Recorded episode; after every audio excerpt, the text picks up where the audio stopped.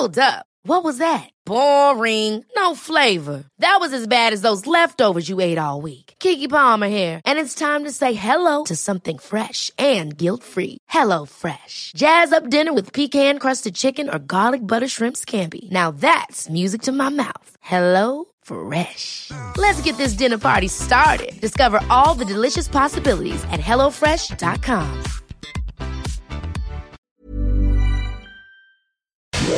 Inicia las noticias de la tarde con Jesús Martín Mendoza en Heraldo Radio.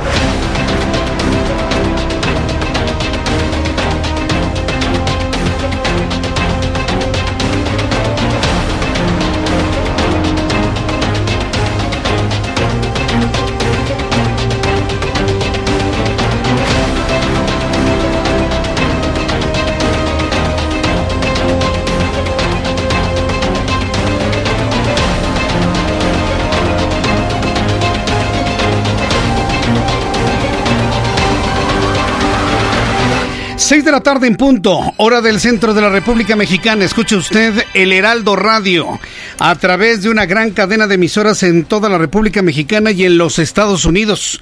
Me da un enorme gusto saludarle y nos sentimos honrados que nos permite entrar a su lugar de trabajo, a su casa, donde usted se encuentra. Estas son las emisoras que transmiten el Heraldo Radio y a su servidor Jesús Martín Mendoza a esta hora de la tarde, 98.5 de FM en la Ciudad de México, 98.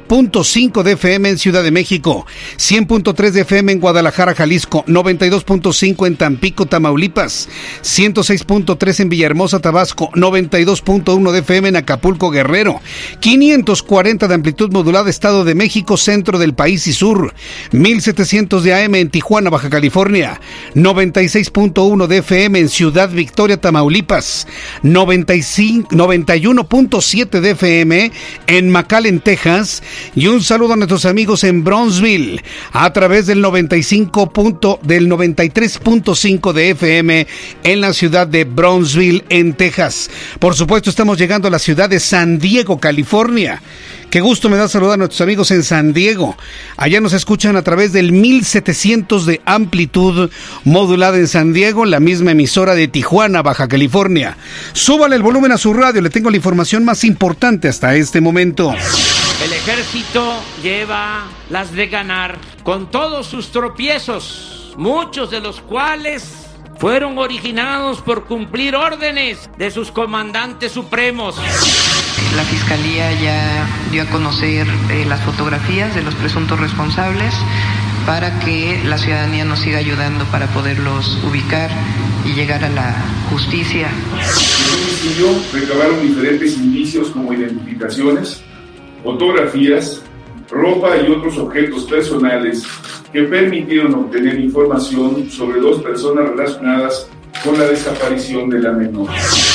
Nosotros nos comprometimos a rescatar los cuerpos de los mineros y la secretaria me planteó que era necesario tener el terreno, la concesión. Bien, pues esto es lo que se ha significado más importante en las noticias. Con motivo, del, con motivo del Día del Ejército, el presidente de la República, Andrés Manuel López Obrador, agradeció a las Fuerzas Armadas por estar con la con el actual gobierno y por y para dar la espalda a la traición y el golpismo. Traición y golpismo, ¿qué sabrá el presidente de la República? ¿Qué sabrá de grupos que no lo quieren? Ah, porque claro, Dentro del ejército, dentro de la marina, dentro de la Fuerza Aérea, hay grupos que no quieren a López Obrador. Y no es ningún pecado decirlo, es la realidad, en todos lados sucede. ¿De qué estará enterado Andrés Manuel López Obrador que hoy habló de la traición y el golpismo? Vamos a escucharlo en parte de su discurso este día en el Zócalo Capitalino. El ejército mexicano sigue siendo una institución confiable y al servicio de la patria. Esto fue lo que dijo el presidente de la República. Es una institución confiable y al servicio de la patria. Claro, al servicio de la patria, no al servicio del presidente, no al servicio de un solo hombre, no al servicio de un partido político. Eso ya lo estoy complementando yo. Está al servicio de la patria, está al servicio de la gente, no está al servicio de un solo hombre Bien dicho, presidente, definitivamente estoy de acuerdo con usted. Mientras tanto, Imeréndira Sandoval, titular de la Secretaría de la Función Pública, señaló que se contrataron irregularidades en siete auditorías hechas a la Comisión Nacional del Deporte, en concreto el Fondo para el Deporte de Alto Rendimiento, en donde se detectó un daño patrimonial de 7 millones de pesos. Irmeréndira Sandoval, escarba, escarba quiere encontrar huesos. Es decir, que quienes eh, tenían la eh, obligación de formar nuestros cuadros de alto nivel en materia de deporte, de impulsar a nuestros deportistas y atletas mexicanos, no estaban a la altura de su cargo. Y esto no es un caso, sino lamentablemente se repitió en 21 entrenadores, según lo, que se desprende de la auditoría que presentamos. Eh, esta cuestión que surge de nuestras auditorías, esta práctica que que identificamos a través de nuestros ejercicios eh, de, fiscalización, las auditorías en concreto, eh, valió una observación que estima un posible daño patrimonial por casi 7 millones, 6 millones, bueno, 6 millones 389 mil 905 pesos. Sí, sí, estamos escuchando y Meréndira Sandoval. La estaba escuchando, la estaba escuchando. Ya sabe que quienes nos dedicamos a la radio tenemos buen oído. Bueno, la mayoría o algunos, ¿no? Como usted quiera. Y dije, ¿a quién me recuerda? ¿A quién me recuerda? Ya se habla igualito a una periodista que antes escuchaba mucho, ya no la escucha nadie. Una periodista mujer que está todavía, creo que todavía está en las mañanas, ¿eh? La escucha yo creo que todos los días, se mimetizó, habla igualito, idéntico, con las mismas inflexiones, con el mismo tono, con todo absolutamente igual. Bueno, por lo menos ya sé qué programa de noticias hoy en la mañana. Familiares de los 65 mineros fallecidos en la pasta de conchos demandaron a Grupo México a que haga la entrega de las cuatro concesiones que corresponden a todo el predio y no solo una que es donde se encuentran los cuerpos de los mineros atrapados. Esta es la voz de Luisa María Alcalde, secretaria del Trabajo, que dicho sea de paso, vaya problema que tiene encima para obtener lo que es prácticamente imposible obtener. Vamos a escucharla. El día de ayer dio a conocer Grupo México eh, que entregaría al gobierno de México el título de, concesión de eh, el olivo donde, donde sucedió eh, el accidente y estamos trabajando con la Secretaría de Economía para a partir de esto analizar todas las acciones. Seguimos trabajando, presidente, y pues hoy recordamos a 14 años esas vidas que quedaron atrapados en este eh, terrible accidente. Eh, esas personas, porque ya no están vivas, este secretaria, le lamento decirle que se murieron hace más de 14, hace 14 años. Sí, sí, hay que también decir las cosas como son. Pero es que Luisa María está nerviosa porque le están pidiendo hacer prácticamente un imposible. Pero fíjese que lo resolvió muy bien Luisa María Alcalde. Ya tendré oportunidad de entrevistarla, de tenerla aquí en nuestro programa de radio, nuestro programa de televisión. Eh, lo resolvió muy bien porque habló del análisis y ver si todo eso es posible. Si los peritos expertos de la UNAM dicen no es posible, bueno, pues no será posible. Se sabe dónde están los cuerpos, pero de ahí a sacarlos y sobre todo para saber si hay restos, porque finalmente los cuerpos están en contacto con el carbón. En fin, este próximo viernes el gobierno federal realizará una reunión de emergencia para discutir sobre los recientes casos de feminicidios y protestas que han ocurrido en diferentes puntos del país. Mientras tanto, senadores pidieron a la Comisión Nacional de los Derechos Humanos que designe a dos personas imparciales, autónomas y apartidistas como parte del consejo que elegirá a los cuatro nuevos consejeros del Instituto Nacional Electoral. Hicimos énfasis en particular en la CNDH, precisamente por el trasfondo de la elección en donde la de Rosario nos ocultó que era militante de un partido político. No queremos ahora que vaya a mandar a consejeros que oculten información de sus currículums, de sus hojas de vida. Queremos que vayan las mejores personas, hombres y mujeres, a integrar este comité evaluador de siete integrantes, dos del INAI, dos de la CNDH, tres de la Junta de Coordinación Política de la Cámara de Diputados, y que de esa manera, de forma escrupulosa, de forma responsable, de forma inteligente, anteponiendo, anteponiendo el interés superior de la nación respecto de la democracia, se elijan a los mejores perfiles para los cuatro espacios de consejeros eh, que tendrá el instituto. Los legisladores lo que quieren es que no pase lo mismo que la Comisión Nacional de los Derechos Humanos, que eligen a, a Rosario Piedra, ¿sí? como la ombuds, ombudsperson y resulta que sí militaba en el Movimiento de Regeneración Nacional. Quieren evitar que consejeros electorales que lleguen al INE sean parte de algún partido político. ¿Usted cree que lo logren? Yo tengo sinceramente mis dudas. Por decreto presidencial quedará prohibida la importación de cigarrillos electrónicos. Los famosos vapeadores. Se acabó la historia de los vapeadores en México, ya que la nicotina de estos dispositivos contiene más metales pesados que el humo del cigarrillo tradicional. Las soluciones y mezclas utilizadas suelen ser disueltas en propilenglicol o glicerina, elementos dañinos para el corazón, los pulmones y también para los fumadores de segunda mano. Entonces, vapear, como le, llaman ahora, a mí me ha tocado ver a unas personas que se, ven tan pesados con el aparato ese, se, lo ponen así, ¿no? Pero aparte, mire, ponen cara, y si usted es uno de ellos, dígame que no, ponen cara así como de, de intelectuales, ¿no? Como gente de mundo, ¿no? Cierran los ojos a la mitad, sacan el vapeador, le hacen... Y para que todo el mundo los vea, ya sabe que en México somos una sociedad lamentablemente que nos tienen que ver para sentirnos menos pequeños, ¿no? Le echan, ¿no? Ay, ¿qué es eso que tiene? Un vapeador, que no los conoces, son europeos. ¿A poco no le ha tocado? Y si usted es de esos, que se le ponga la cara roja. Sí, señor. Bueno, pues independientemente de la sangronada que significa el vapeador, porque para mí es una sangronada, ya los prohibieron por decreto presidencial.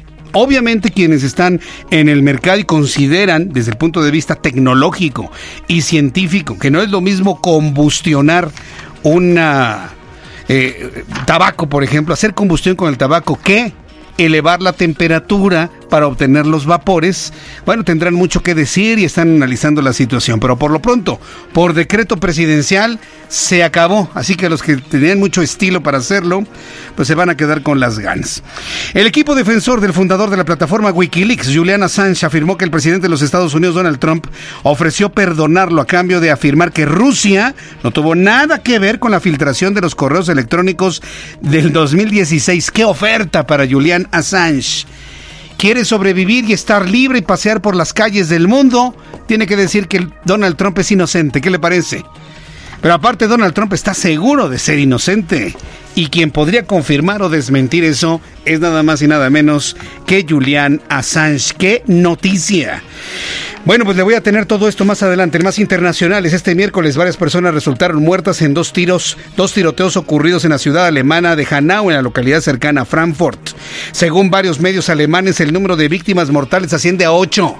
Ahora tenemos violencia en países del primer mundo y de manera concreta en Alemania, cerca de Frankfurt. Ocho son los muertos. Más adelante le tendré todos los detalles. También con mi compañera Patricia Alvarado le voy a tener la actualización de lo que sucede con Emilio Lozoya allá en Málaga. Patricia Alvarado ha informado al Heraldo Radio y al Heraldo Televisión sobre la visita de Javier Coello, abogado de Emilio Lozoya, quien declaró a los medios de comunicación que se encuentra bien, que se encuentra bien de salud, que lo ve bien, pero que no puede declarar muchas cosas debido a la secrecía que implica la defensa de Lozoya.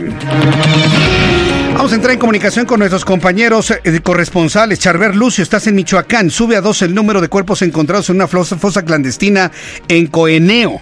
Adelante con la información. ¿Qué tal? Buenas tardes. Efectivamente, esta mañana la Fiscalía General del Estado de Michoacán informó el hallazgo de un predio utilizado para la inhumación clandestina de restos humanos en la comunidad de Comanja, en el municipio de Cueneo. Al realizar la inspección en el terreno, inicialmente se localizaron 10 cuerpos, pero eh, posteriormente el fiscal de Michoacán, Adrián López Solís, confirmó que la cifra aumentó a 12 cadáveres. También mencionó que en lo que va de 2020 se han localizado seis fosas clandestinas en distintos puntos del estado con 21 cuerpos, más los que se sumen eh, tras este hallazgo en el municipio de Cueneo. Y pues no se descarta que en el transcurso de este miércoles el número de cadáveres localizados en esta fosa vaya en aumento, pues el personal ministerial y pericial continúa en la zona en labores de búsqueda de restos. Ese es el reporte desde Michoacán. Gracias por la información, eh, Charbel. Hasta luego. Vamos con Fernando Paniagua, nuestro corresponsal. Cuidado, fumadores de Querétaro. Tirar colillas de cigarrillos en la calle costará 26 mil pesos de multa. Adelante, Fernando Paniagua. Muchas gracias. Efectivamente, a partir de hoy, tirar una colilla de cigarros en la vía pública en la capital del estado de Querétaro podría salirle muy caro a los fumadores, pues el ayuntamiento de Querétaro aprobó ayer en la tarde noche modificaciones al reglamento de justicia administrativa. Estas modificaciones, en particular al artículo 29 del mismo, se establece una serie de sanciones a aquellas personas que arrojan colillas de cigarro en la vía pública y podrían alcanzar hasta los 26 mil pesos o incluso arrestos administrativos.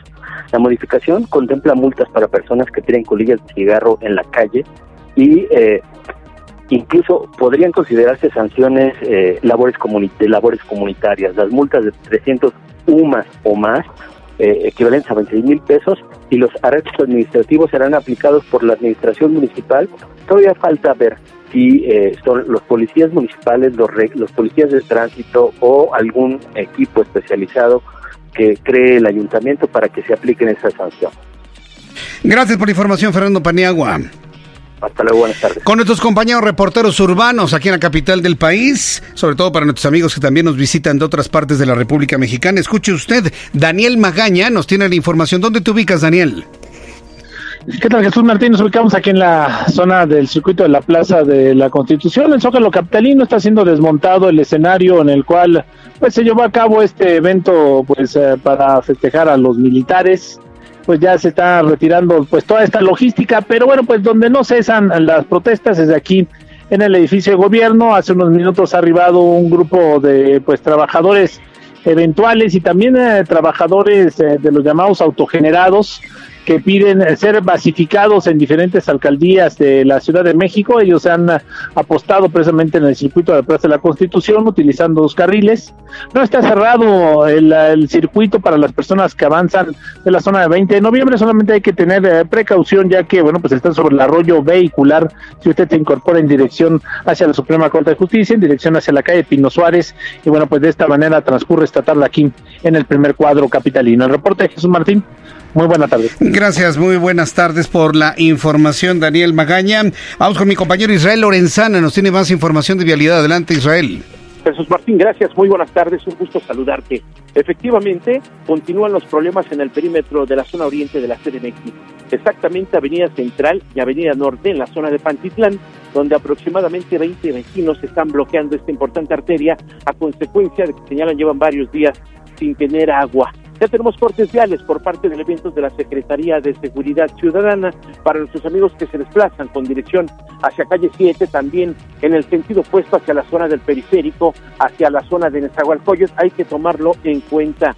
Las alternativas son pocas. La calzada general Ignacio Zaragoza es una y por otro lado también pueden utilizar la avenida Tael para incorporarse hacia la zona de Ciudad Lago, en la zona de Nezahualcóyotl. Hay que tomarlo en cuenta que Martín está en espera de una respuesta positiva por parte de las autoridades y señalan que no se van a retirar hasta que les den una respuesta pronta a esta petición de la falta de agua. Es la información que te tengo, Jesús Martín. Muchas gracias por la información, Israel Lorenzana. Hasta luego. Hasta luego. La falta de agua se ha generalizado, agudizado en muchas partes de la Ciudad de México y vecinos desesperados pues ya están optando por cerrar calles, por manifestarse de esa manera, bloquear hasta que les lleven agua, no en pipas, que salga agua del grifo es lo que quieren. Se ha salido de control esto. Fíjese que todavía Ramón eh, Aguirre lo tenía bastante controlado y juntos podíamos detectar zonas donde los vecinos cerraban las válvulas. ¿Sabía usted que existe eso? De repente se va el agua en una colonia. ¿Por qué se nos fue el agua? Porque los vecinos de la colonia de al lado, para tener más presión, le cierran la llave a los vecinos. Esa es la clase de gente que vive en una ciudad como la Ciudad de México. No estoy hablando que sean todos, pero esa es la clase de gente que tenemos viviendo en esta ciudad. Más para que se dé usted una idea. Y a través de ese tipo de, de acciones, por no ponerle un calificativo, a ver, póngaselo usted, por esa, clase de ándel, de esas, entendemos ahora la situación de violencia que vivimos en el país. A nadie le importa nada lo que le suceda al vecino, que se muera. A mí me vale gorro, yo veo por mí. Ciérrale las válvulas a los vecinos de allá para que nos llegue más agua. Oye, ¿qué van a hacer? Ah, no me importa.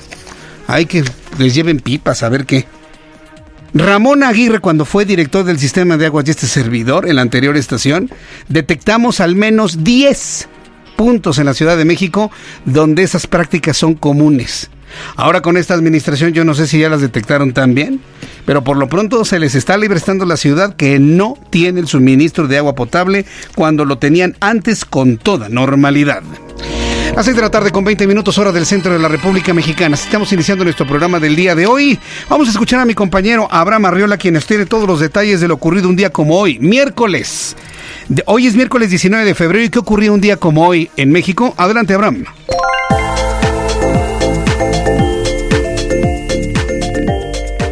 Bienvenidos, esto es un día como hoy en México. 1913. Francisco I. Madero es obligado a presentar su renuncia como presidente de México. Y justo en ese momento asume como presidente interino Pedro Paredes, quien gobernó durante el extenso periodo de 45 minutos. Bueno, al menos lo de un episodio de una serie. Pero ¿por qué duró 45 minutos este caballero? Porque también él fue animado a desistir de la presidencia para que así pudiera asumir el poder casualmente Victoriano Huerta. Y todo esto en menos de un día. El 19 de febrero de 1913. 1952. Nació Rodolfo Nerivela, quien es el primer astronauta de origen mexicano. 2006. Ocurre la tragedia en la mina Pasa de Conchos en Coahuila, donde un accidente provoca que fallezcan 63 mineros cuyos cuerpos aún permanecen atrapados. Esto es un día como hoy en México. Muchas gracias, Abraham Arreola. Interesantísimo esta parte de la historia de México, donde Pedro Lascuray nada más fue presidente por 45 minutos. Y si usted se echa una revisadita a todo, a todo lo que ha sido la historia. Échese eh, una, una revisada a la, República. Después de la independencia y después del primer imperio de, Agustín de Iturbide, o eh, Agustín I, revísese lo que pasó en, la, en la República. No, no, no, no, no, no. De verdad que cuando uno ve eso dice, no, pues con razón México es como es. En 30 años, imagínense, 40 presidentes en 30 años. ¡40! No, no había uno que durara más de un año. Los mataban, los traicionaban, les eh, daban golpe de Estado. No, no, una cosa verdaderamente espantosa. Y bueno, pues en las conveniencias políticas se dio la historia de don Pedro de Lascurain. Gracias, Abraham Arreola, por recordarnos esa etapa de la historia de nuestro país. Bien, vamos a revisar las condiciones meteorológicas para las próximas horas. El Servicio Meteorológico Nacional nos muestra cómo va el tránsito del nuevo Frente Frío número 40. ¿Sintió frío usted? Sintió como que hizo frío el día de hoy, ¿no? Hizo frío en la mañana, de hecho el termómetro en la Ciudad de México durante toda la semana pasada andaba oscilando entre los 15, 16, 17 grados. Hoy nos amanecimos con 8 grados. 7 grados en las zonas más altas del Valle de México. Bueno, pues un friazo tremendo en comparación de los últimos días. Dice el Servicio Meteorológico Nacional, que además está observando el tránsito del Frente Frío número 40, nos indica que este sistema genera cielo nublado, descenso de temperatura y niebla en el noreste de la República Mexicana. Para esta noche y madrugada, el Frente Frío número 40 recorre lentamente el norte, noreste y centro del país, con un canal de baja presión extendido sobre el suroeste del Golfo de México, provocando lluvias e intervalos de chubasco en Chihuahua, Coahuila, Nuevo León, Tamaulipas, Veracruz, Oaxaca, Chiapas y Tabasco. La masa de aire asociado genera descenso de temperatura, neblina y vientos de hasta 50 kilómetros por hora. Frente frío número 40 se desplaza sobre el noreste, oriente y centro del país, interacciona con un canal de baja presión. La masa de aire frío asociada mantendrá ambiente gélido con bancos de niebla matutina en zonas del noreste y oriente de nuestro país. Miren, en concreto, en realidad esto es la última etapa, es ya la última etapa del invierno 2019-2020. Ya estamos a unas semanas de que inicie la primavera y mire, ya iniciando la primavera. Pero ¿ha visto que febrero no ha sido como otros febreros?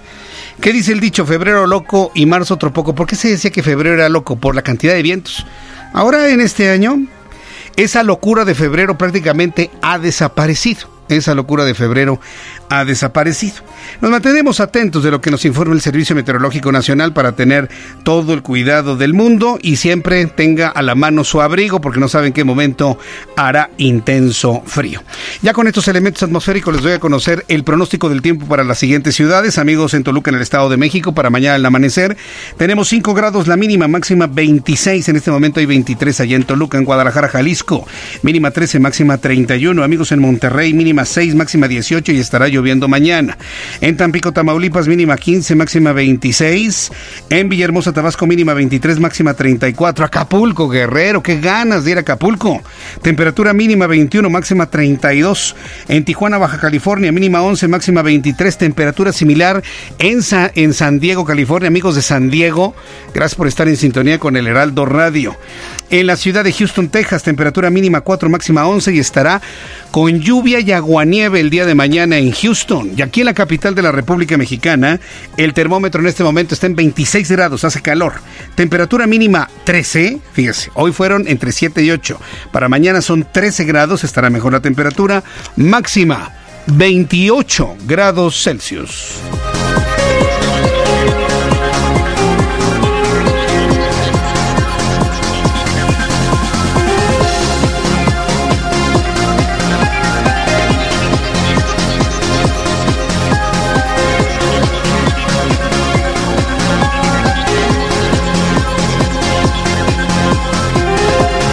Las 6 de la tarde con 26 minutos, las 6 de la tarde con 26. Escuche usted la estación de las noticias del Heraldo Media Group. Heraldo Radio, por supuesto, yo soy Jesús Martín Mendoza, siempre acompañándole con toda la información. Después de los anuncios, vamos a hablar del Día del Ejército. Fue, he seleccionado, hemos seleccionado esta noticia como la principal. Le voy a decir por qué. Porque el presidente de la República habló del compromiso de las Fuerzas Armadas. Les hizo un llamado a que no caigan en el canto de las sirenas de la traición y del golpismo. ¿Qué sabe Andrés Manuel López Obrador sobre un golpe? ¿Cuál es la única instancia capaz de dar un golpe de Estado en cualquier país? No voy a hablar de México nada más. Las Fuerzas Armadas. Nada más y nada menos. La única institución que tiene la capacidad de instaurar esquemas de autoridad, autoridad, ¿eh? de autoridad y de, de, cambio de circunstancias únicamente es el ejército. Estoy hablando de cualquier país del mundo. Ve usted la historia de los golpes de Estado.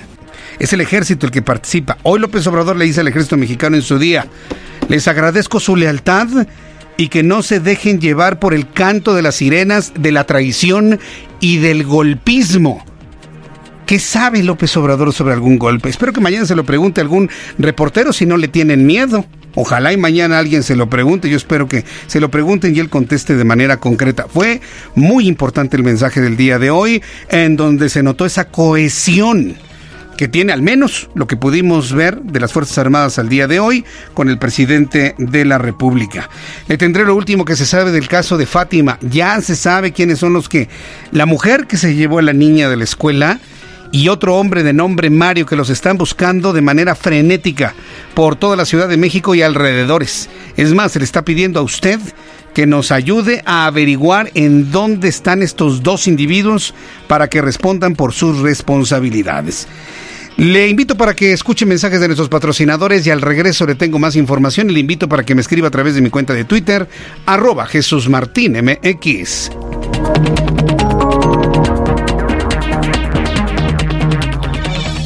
Escuchas a Jesús Martín Mendoza con las noticias de la tarde por Heraldo Radio, una estación de Heraldo Media Group. Escucha la H, Heraldo Radio.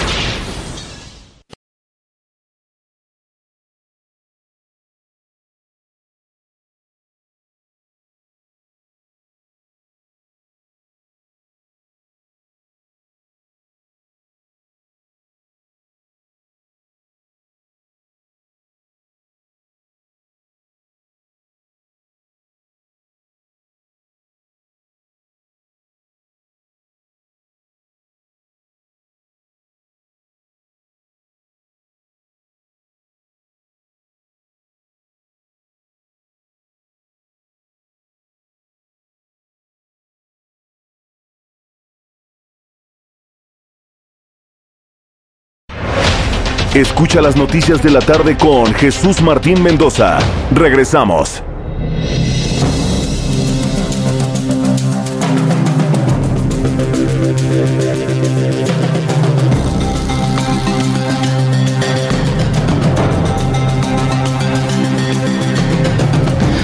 Son las 6 de la tarde con 33 minutos, 6 de la tarde con 33 hora del centro de la República Mexicana.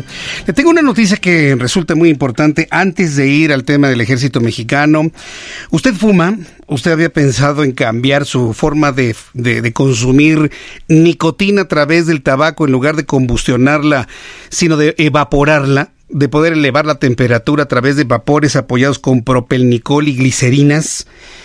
Y de esta manera decir, bueno, pues yo no estoy quemando tabaco, no me estoy metiendo cuatro mil sustancias producto de la combustión a mis pulmones, sino únicamente estoy así muy natural obteniendo los beneficios de la nicotina, beneficios entre comillas, los beneficios de la nicotina para, para mi gusto, para mi consumo. Ya lo había pensado, le ha tocado ver a las personas que tienen estos dispositivos muy extraños, electrónicos que vaporizan y están de alguna manera fumando y es un vaporcito que se disipa en el aire, ¿los ha visto?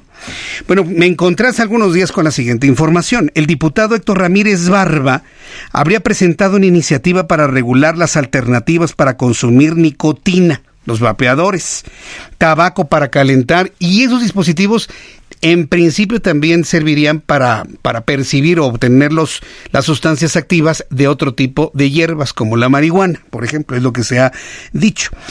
lo comentó en un foro en el Congreso que tiene varios ponentes nacionales e internacionales. Sin embargo, hoy el presidente de la República anunció un decreto en el cual se va a prohibir la entrada de vapeadores importados a México, porque según él, con una investigación científica, son más dañinos para la salud que el propio eh, consumo de tabaco de manera tradicional.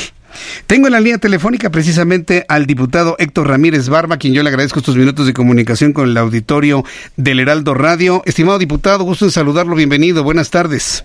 Buenas tardes, Martín, saludo al auditorio. Pues entiendo que entonces su iniciativa se quedó en, en el aire, ¿no? Luego de este decreto que ha emitido el presidente de la República para importar este tipo de dispositivos a México. Una primera reacción sobre ello, diputado.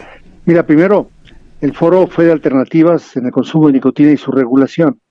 Comentarte que no es una iniciativa, sino son ya siete las que están en el Congreso en función de iniciar la conversación. Es decir, lo que hoy se vio en el foro con presencia de, congresistas y de investigadores nacionales, inclusive estuvo el director de la Oficina del Tabaco de la FDA, pues es diferente un poco a lo que hoy se sustenta.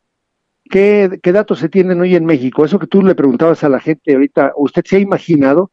Pues fíjate, en la encuesta de, de la, se llama Encodat en México, es una encuesta bien hecha, eh, eh, hace en 2016 mostró que casi 5 millones de mexicanos ya lo han usado, es decir, hay un mercado, hay una demanda real, de tú lo puedes conseguir en cualquier lugar, pero yo fui promovente de la Ley General para Control del Tabaco y comentarle que tanto fumar como vapear o fumar cigarros electrónicos es dañino para la salud.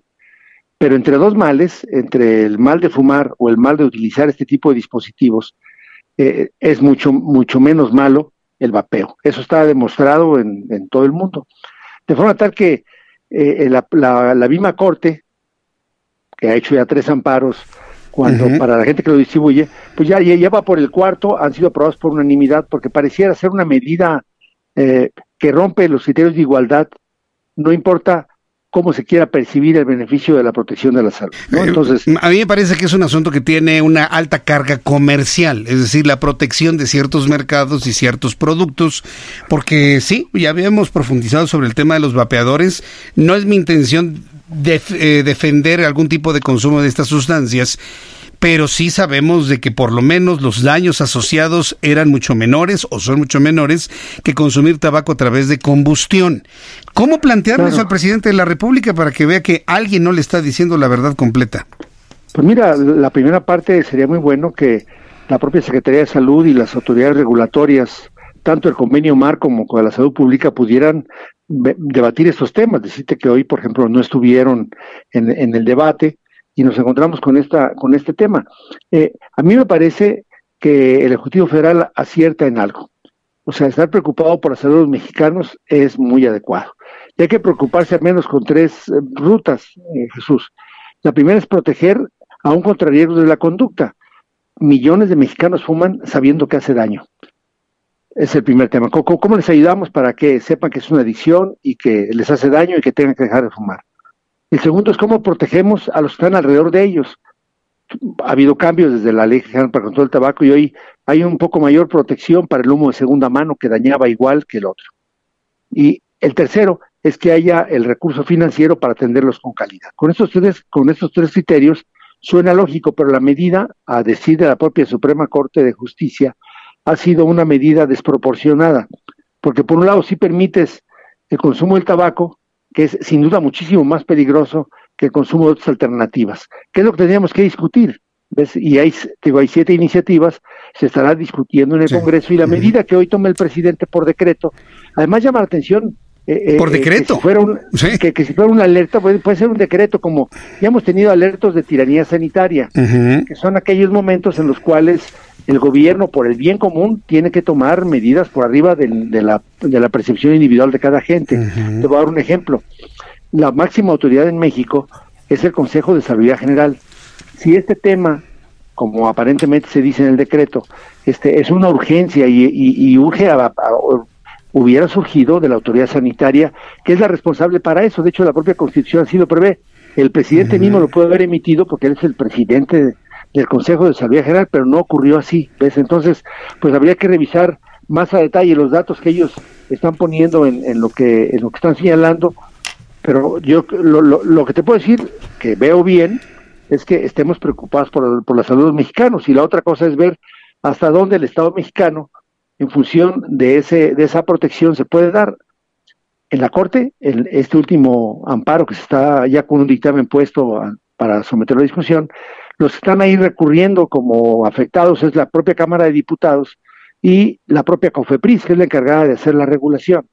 ¿Ves? Entonces, Bien. me parece que hay tareas por hacer todavía en el tema del tabaco, hay mucha gente dañándose, da mucha muerte, da mucha discapacidad, y además voy a decir una cosa, digo, todo el mundo le sopla al jocoque cuando te quemaste, de las historias de las tabacaleras. Es decir, que se quema con leche le sopla al, al que dice el dicho, Sí, ¿no? señor, pues digo, hay, hay muchas historias, hasta hechas películas de lo que pasaba cuando se compraban investigadores, cuando se alteraban estudios.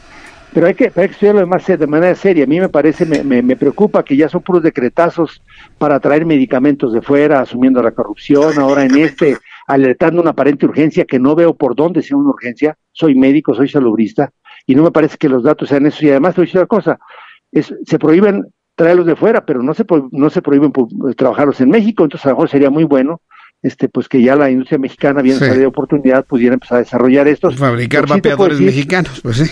Con, con los datos que tuvimos hoy de los investigadores internacionales que sí no, no se negaron a, a continuar con sus videoconferencias con nosotros, Bueno. es que es mucho mejor opción el vapeo que fumar. Ambas son malas. Ambas son- sí, Ambas sí, son lo, ideal es que la gente deje de fumar. Eso, eso es lo- Claro, lo, lo ideal. Pero eh, si no puede, por lo menos tener una opción que, que impacte menos a la salud. Vamos a ver cuáles van a ser las reacciones de todo esto. A mí me parece que es una protección de mercados, la, la decisión del presidente de la República. Por último, nada más Pero- preguntarle. pero ¿cuál- inici- cuál- cuál- ¿Cuáles mercados? Yo no te comprendo. Pues sí, no, no, sí, de- de- seguramente debe haber algunos productos asociados con el tabaco que en el uso con, con vapeadores pues seguirían para abajo. O sea, el consumo de tabaco tradicional, para Bueno, empezar, ¿no? es- es- fíjate, los vapeadores que se venden por todos lados están prohibidos en México desde hace 10 años, ¿no? Este, entonces, pues. hay- hay- más bien hay una insuficiencia y hay una impunidad de la falta de la autoridad del Ejecutivo de antes y de ahora, o sea, no, no solamente de la cuarta transformación, también pasó con Peña Nieto, porque tú los puedes adquirir donde quieras, más ahorita tú a- abres tu mercado libre y te mandan el vapeador donde quieras, ¿no? Claro, bueno, pues vamos a estar muy atentos de ello. No, no retire entonces usted su iniciativa, se mantiene ahí para, para la discusión entonces. Debo entender eso, doctor eh, Claro, diputado. porque el decreto, el decreto lo que hacen es usar una medida iniciativa para impedir su importación. Es decir, a ver, no hay aranceles de importación porque está prohibido importar. Muy bien. Pero eso no, eso no, no, no- son- somos tres poderes. El Poder Judicial, a ver qué dice. Esa medida inclusive puede ser amparable, ¿ves? Porque Sí. pareciera una medida en exceso con los argumentos que se expresan.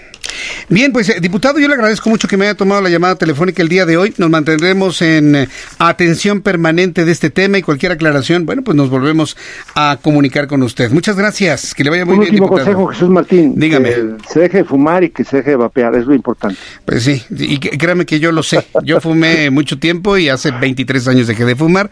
Ahí le presumo, para que vea. Ni vapeador Gracias, ni combustión.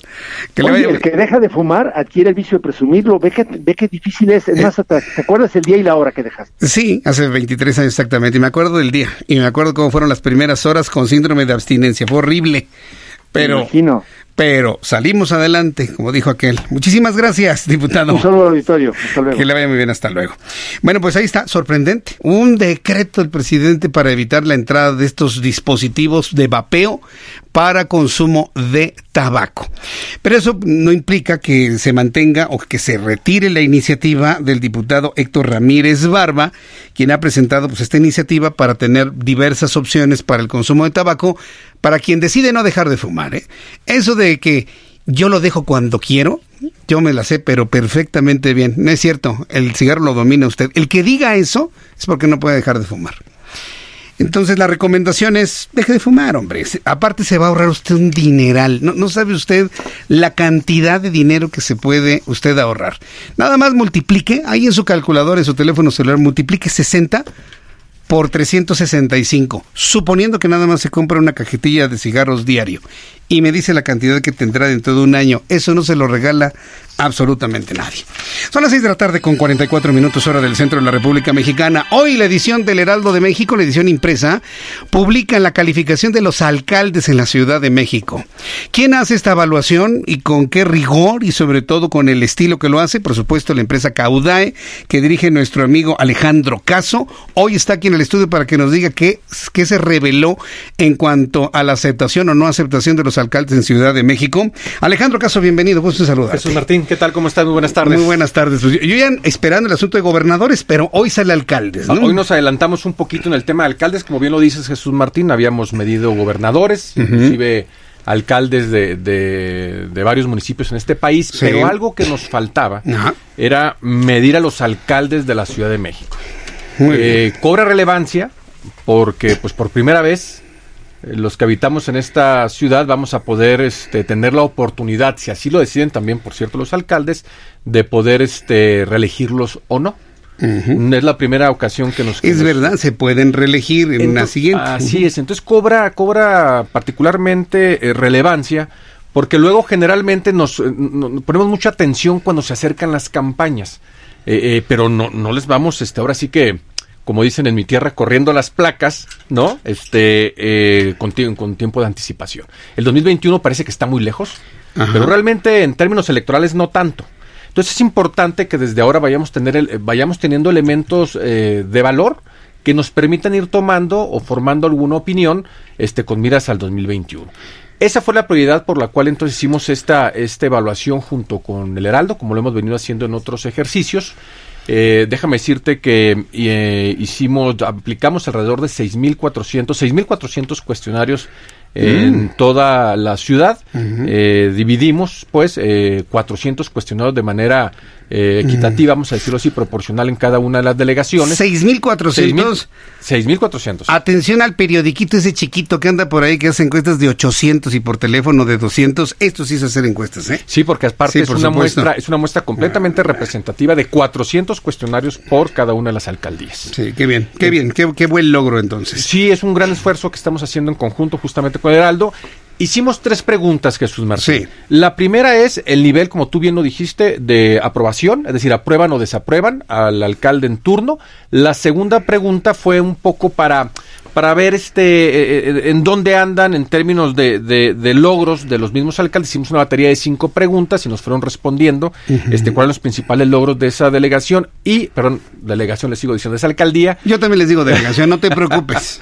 y es, es la costumbre. Toda nuestra vida diciéndole Exacto. delegación. Sí, Así es. bueno, ah. Y la tercera pregunta que me parece muy interesante es Sí. justamente esta. Si, si, eh, si en un momento dado este, votarían por ese alcalde por una eventual candidatura en, en busca de una reelección. Entonces te presento, si gusta, los primeros eh, cuatro lugares, digamos los cuatro Los que mejores, salieron mejor, los cuatro mejores mejores. y los tres peores. De acuerdo. ¿no? Este, también decirlo que, que para toda aquella persona este, que, es- que si no mencionamos ahorita sus, sus alcaldías y quieren eh, verificar en qué lugar está su, su alcalde en términos de aprobación, pueden entrar a todas las plataformas del Heraldo y también en www.caudade.com. Correcto. Muy bien. Primer lugar. Primer lugar, Coajimalpa. En serio. Coajimalpa.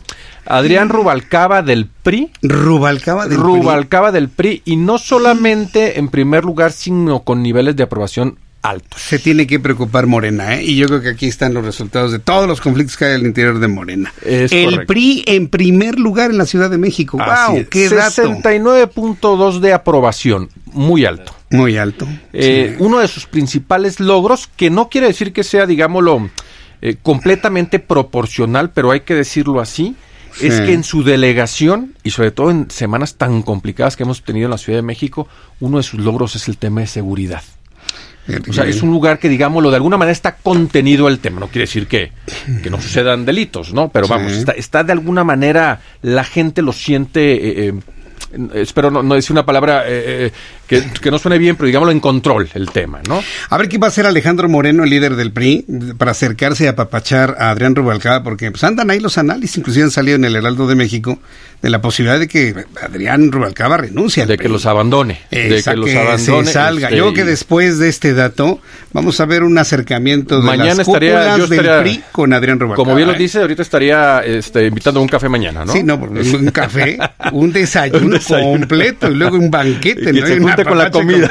Pues imagina, ¿sabes hace cuánto tiempo el PRI no tenía un primerísimo lugar en algún lugar del país como este? Eh, Es sorprendente. Muy pocos ¿eh? casos. Muy, pocos casos. Muy bien, segundo lugar. Eh, nomás déjame A ver, dime. comentar de este punto.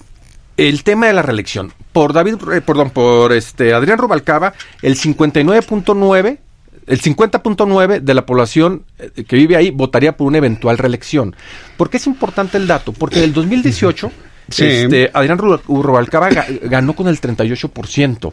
Es decir, está teniendo un, un- un- un- un margen positivo en torno a lo que ahorita la gente podría pensar de reelección contra quien el porcentaje de votación del 2018. O sea, va es el- para arriba. Muy es el comparativo que debemos de hacer.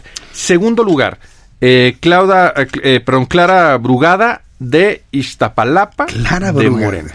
Cuando oigo a Clara Brugada me acuerdo de todos los problemas que hubo con Juanito y que si ella quería ser y que si no la dejaban ser, que porque no era mexicana, que siempre sí, que si tenía apoyos y ahora la tenemos en segundo lugar. Una alcaldesa bien evaluada. Wow. Este, con el 68.4 y si en la pregunta si debería reelegirse, el 51.1 piensa que sí, contra No, un pues- 48% que obtuvo de votación en el 2018. No, pues ya estuvo que sí, que se Sí, es, es- es este. Y el tercer lugar este, eh, es Benito Juárez, con este Santiago Tahuada del PAN, eh, un porcentaje de aprobación que a diferencia ya de los primer, del primero y segundo lugar, tiene 10, 10 puntos menos porcentuales, con un 58% de aprobación.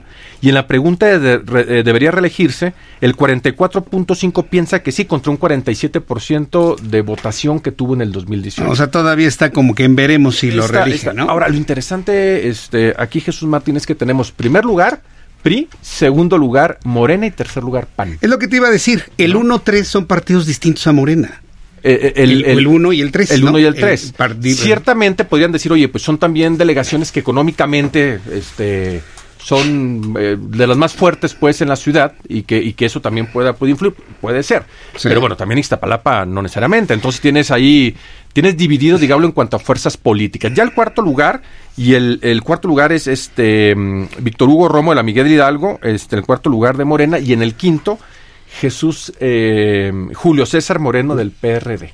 Julio César Moreno De la delegación Venustiano Carranza. Entonces, está interesante la, la conformación, ¿eh? Sí, porque entre los primeros cinco hay tres partidos de la oposición a Morena. Así es.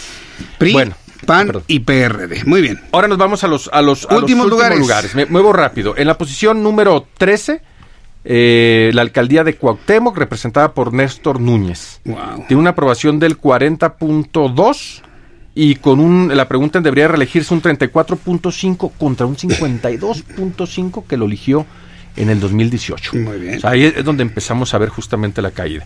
En el lugar número 14, Milpa Alta, Octavio Rivero de Movimiento Ciudadano.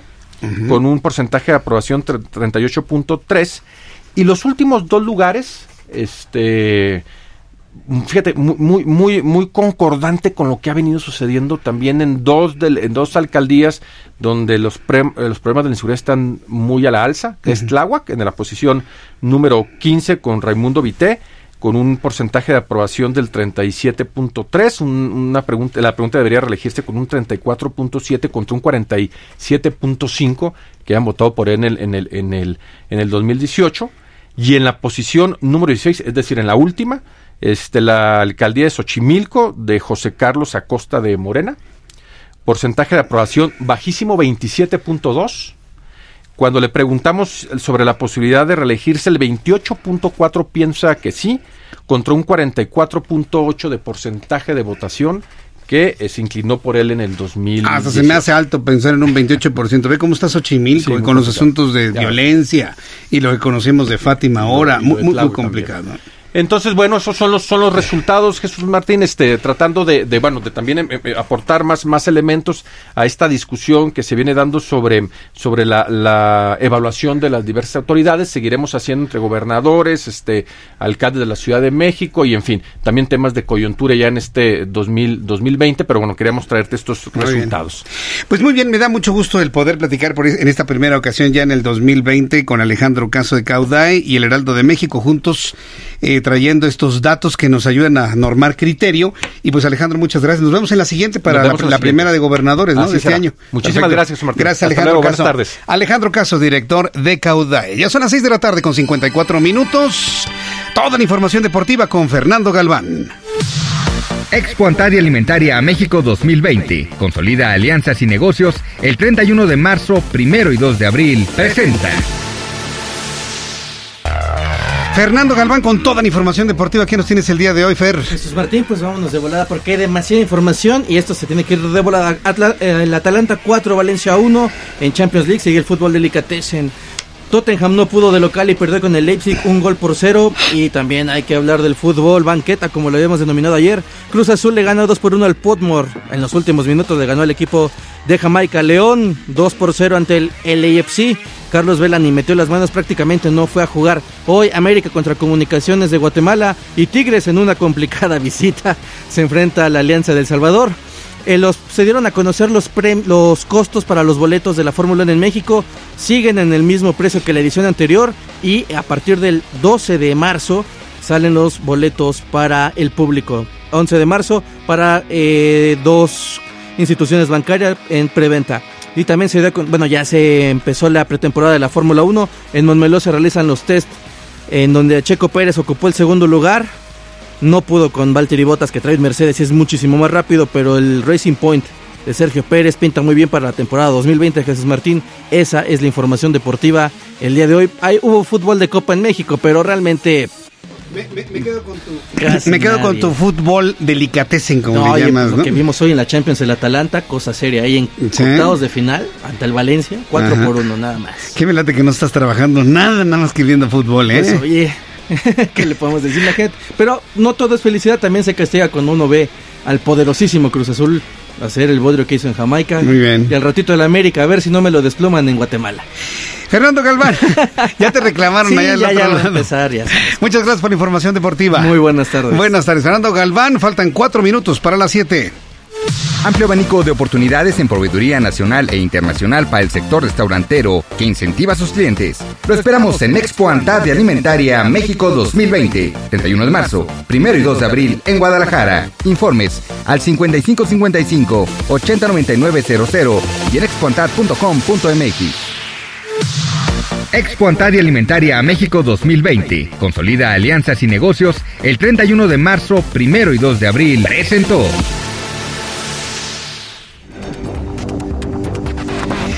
Ya son las 6 de la tarde con 56 minutos hora del centro de la República Mexicana. Voy a ir a los anuncios. De regreso le tengo toda la información adicional de lo de Fátima, de lo del Día del Ejército. Si usted me escucha en otras partes de la República Mexicana y quiere escuchar todas estas notas, le voy a hablar de las bolsas de plástico.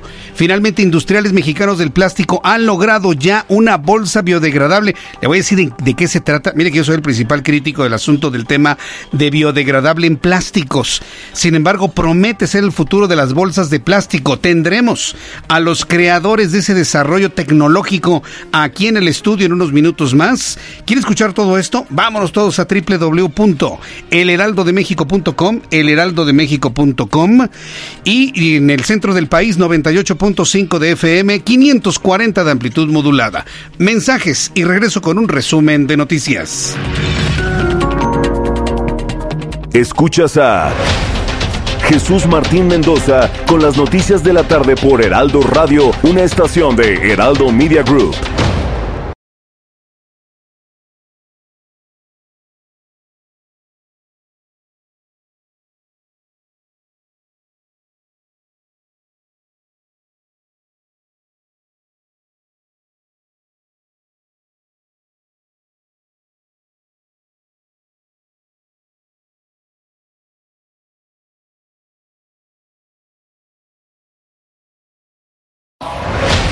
Escucha las noticias de la tarde con Jesús Martín Mendoza.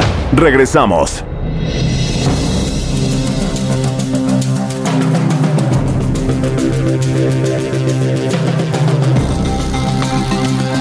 Son las 7 en punto, hora del centro de la República. Este es un resumen con las noticias más importantes.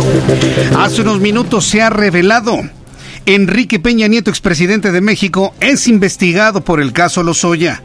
De acuerdo con información del diario estadounidense The Wall Street Journal, el expresidente de México, Enrique Peña Nieto, es investigado ya la información revelada por un alto funcionario judicial mexicano, así dice la nota de Wall Street Journal, indica que las autoridades judiciales de México investigan ya al expresidente de México, Enrique Peña Nieto, como parte del posible caso de corrupción en el que fue señalado el exdirector de Petróleos Mexicanos, Emilio Lozoya. El alto funcionario dijo que la Fiscalía General de la República tiene pruebas de que la corrupción de Lozoya, de Lozoya en agronitrogenados y Oderbrecht alcanza al entonces presidente de México. Por último, aseveró que la extradición y posible confesión de Lozoya son elementos que junto con las investigaciones en curso decidirán si el expresidente Enrique Peña Nieto es acusado en el futuro. Noticia tronante. Tiene escasos 20 minutos que acaba de conocerse por parte del Wall Street Journal y que genera en este momento todos los comentarios en la opinión pública. El titular de la Unidad de Inteligencia Financiera, Santiago Nieto, informó que se congelaron 14 cuentas de personas físicas y morales relacionados con el exdirector de Pemex, Emilio Lozoya, por su correlación en los altos hornos de México y Oderbrecht. Santiago Nieto destacó que las cuentas se congelaron por transferencias ilícitas y altos hornos de México, en Oderbrecht y altos hornos de México. El grupo parlamentario de Morena en la Cámara de Diputados anunció el retiro de la iniciativa de reformas de ley orgánica de la UNAM para elegir al rector por voto libre y secreto de la comunidad universitaria, al tiempo de reafirmar su respeto irrestricto a la autonomía de la Casa de Estudios y a su vida interna. Después eh, de que el rector Enrique Graue denunció un intento de estabilizar a la universidad con esa propuesta y exigir su rechazo, la bancada de Morena encabezada por Mario Delgado en San Lázaro sostuvo que la iniciativa no forma parte de la agenda legislativa. La epidemia del nuevo cepa de coronavirus ha matado a 108 personas más en la provincia de Hubei, lo que eleva a 2.112 el número total de muertos en China continental. La mayoría de las muertes se registran en Wuhan, la capital de esta provincia del centro de China. Sin embargo, bueno, si usted hace el cálculo con la cantidad de muertos y las personas que están contaminadas con este virus, 74.500, el índice de letalidad no ha superado el 2.5%. Estas son las noticias en resumen. Le invito para que siga con nosotros. Yo soy Jesús Martín Mendoza.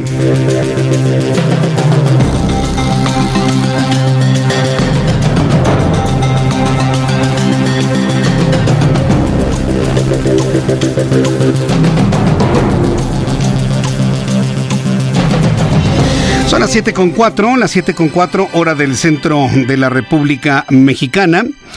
Bien, vamos a continuar con la información y sobre todo con nuestros compañeros reporteros urbanos. Empezamos con mi compañero Daniel Magaña. Adelante, Daniel, ¿en qué zona de la ciudad te encuentras? Adelante. ¿Qué tal, Jesús Martín? En este momento, bueno, pues eh, transitamos a bordo de la motocicleta de Heraldo Radio en la avenida Chapultepec, un poco antes de llegar hacia la calle Leibniz. Bueno, nos encontramos eh, circulación aceptable, pues ya han concluido las obras en esta avenida para trasladarse hacia la zona, pues también de la avenida Revolución. Las personas que así lo deseen, bueno, pues avanzarán con regularidad únicamente si avanza en Chapultepec al llegar hacia la calle de Versalles, algo de carga vehicular, pero a partir de aquí el avance es bueno incluso para ingresar hacia las inmediaciones del Ángel del Independiente. Reporte. Muy buena tarde. Gracias por la información, Daniel. Hasta luego. Escuchamos a Israel Lorenzana. ¿En qué zona de la ciudad te encuentras, Israel? Adelante. Jesús Martín, gracias. Pues tenemos información del circuito interior para nuestros amigos que se desplazan de la zona del aeropuerto capitalino y con dirección hacia la zona de la Raza, hacia Marina Nacional, van a encontrar ya una circulación abundante, principalmente carriles centrales. La alternativa a este punto es sin duda alguna el eje 3 norte con sus diferentes nombres para desplazarse por lo menos hasta la zona de Avenida Chapultepec. El sentido opuesto también ya con muchos contratiempos a través del circuito interior, principalmente a la altura de Marina Nacional y más adelante para incorporarse hacia la zona de la raza con dirección a la Avenida de los Insurgentes. No tenemos muchas alternativas, hay que por supuesto armarse de paciencia, Jesús Martín, salir con minutos de anticipación, ya que superando la zona de la raza, la circulación mejora con dirección hacia Eduardo Molina o más adelante hacia la Avenida Oceanía. Es la información que te tengo. Muchas gracias por la información, Israel Lorenzana. Hasta luego. Hasta luego, que te vaya muy bien. El reloj marca las 7.06, las 19 horas con 6 minutos, hora del centro de la República Mexicana. ¿Cómo le ha ido sin bolsas de plástico? Pues yo creo que hemos podido sobrevivir, pero la verdad es que no, se entiende por qué no puedo tener una bolsa para llevar el súper o lo que uno compra, pero sí hay bolsas de un único uso para las verduras o para envolver el unicel o para llevar el jamón o para llevar las tortillas. Es decir, esto de las bolsas de plástico pues tiene también al, algo extraño desde que se planteó. Fíjese que el otro día, y le platico, eh, fui a comprar un fin de semana, comprar comida, ¿no? Para, para la familia, ¿no? Eh, y ya me pone todo para llevar. Y me dan una bolsota así de papel grueso, que se ve que se hizo con 20 árboles. Y, este, y le digo, ¿ya no dan bolsas de plástico? No, ahora damos bolsas de papel. Le digo, ¿cuántos bosques hay aquí? Y el cuate se me queda viendo. ¿Cómo? Para eso se inventaron las bolsas de plástico. Para evitar talar árboles. ¿Cuántos bosques hay en esta bolsa? Bueno, el tipo me odió. Se me quedó viendo diciendo, ¿qué te pasa? O sea, es decir, estamos al revés, estamos dando pasos hacia atrás de algo que ya se había solucionado. Utilizar bolsas de papel, y todo el mundo, "Ay, bolsas biodegradables de papel, sí, ¿con cuántos árboles le hiciste? La idea es tener opciones tecnológicas que nos hagan ir hacia el futuro. Y las bolsas tienen que ser biodegradables sin que impacten al medio ambiente. Yo he sido un crítico de, lo, de la biodegradabilidad, si me permite el neologismo, del plástico. Yo siempre he pensado que se pulveriza y se mezcla con la tierra, con el agua y demás. Pero ¿qué avances tecnológicos hay en todo ello y en qué punto nos encontramos en este momento? Está con nosotros aquí en el estudio, súbale el volumen a su radio, Meni Samra Cohen. Él es miembro de la Asociación Nacional de Industrias del Plástico, fabricante de bolsas de plástico, y nos ha traído precisamente, estuvieron en el Senado de la República ayer, anteayer, ayer, ¿verdad? Así es. Estuvieron en el Senado de la República y pues piden que los legisladores vean este avance tecnológico para dar una opción y pues no andar con, con todo encima y, y quedarnos con este agujero que queda sin las bolsas de plástico. Meni Samra Cohen, bienvenido al Heraldo. Qué Muchas gusto gracias. saludarlo, ¿eh? Muchas gracias. Gracias por recibirme. Buenas noches. Buenas noches. La realidad es que el plástico es milagroso. Si nosotros eh, entendemos lo que es una bolsa, como acabas de decir, que se pierden muchos bosques, hoy lo que ha hecho la SEDEMA o la jefa de gobierno pues, es ha creado de una solución un problema. Ahora Porque- es una, una, una medida también a nivel nacional. Muchos estados de la República lo están implementando con sus matices. Exactamente. Pero finalmente es la misma Exactamente. idea. ¿no? Hay Es muchos estados que, la verdad, sin medir las consecuencias, eh, han tomado decisiones drásticas que nos pueden hacer muchísimo daño. Bueno, de hecho, el daño ya está hecho. ¿Por qué? No es lógico que puedan multar, porque yo no conozco ningún producto en el mundo que se pueda multar, ni la droga, si agarran con uno le puede multar de 40 a 170 mil pesos. No encuentro ningún producto en el mundo que se le pueda multar a una persona por usarlo. O sea, si nosotros, si alguien Si nosotros preguntamos a 100 personas si el cigarro es bueno, pues obvio, 95% va a decir que es malo. Pero no por eso hemos quitado los cigarros. Sí, claro. O no por eso hemos parado los coches. Entonces, ¿por qué tenemos que quitar las bolsas? Un negocio, una industria que da el 3.5 de participación del Producto Interno Bruto en rubro manufacturero, el 25.1% del Producto Interno Bruto dentro de la industria química. Un millón de personas pueden afectarse. ¿A dónde las vamos a mandar? Yo tengo 40 bodegas aparte. ¿Qué hago con gente que tiene 40 años trabajando conmigo? ¿La liquido? ¿Cómo la voy a liquidar? Claro. Tengo una fábrica que hace 8 millones de bolsas diarias. Obvio, son reciclables. Se pueden biodegradar. Podemos hacer biodegradable, podemos hacer compostable. Todas son reciclables. Yo hago mil toneladas, de las cuales 400 toneladas se reciclan. Porque una bolsa que es rectangular, se necesita quitarlo de medio, que es el 15%, para reciclar. Se necesita quitar para hacerse una bolsa. y la extrusión y el bolseo se va a otro 10%. Quiere decir que 25% se va directamente a reciclaje. Yo creo que si nosotros nos ponemos a trabajar gobierno, consumidor e industria, en menos de una semana se acaba el plástico en México. Se necesita el plástico. La- es un mercado popular. Voy a dar un dato, por favor, si me lo permite. Sí, adelante. Una bolsa en el súper puede costar hasta 50 pesos. Alguien que gana 800 pesos, le quitan el 5% de su sueldo. Afecta la canasta básica. Eso quiere decir que no puede ser que un kilo de tortilla cueste 11 pesos y una bolsa cueste 50. Está- la verdad, estamos desesperados. Han hecho de esto, lo han satanizado tanto. ¿Qué culpa tienen los mercados populares, como lo que acabas de decir? Ir a recoger la, la comida, ir a recoger la fruta. La bolsa es higiénica, separa. ¿Cómo, si se supone que el coronavirus no se deben tocar las manos, cómo hoy te dan las cosas de mano a mano?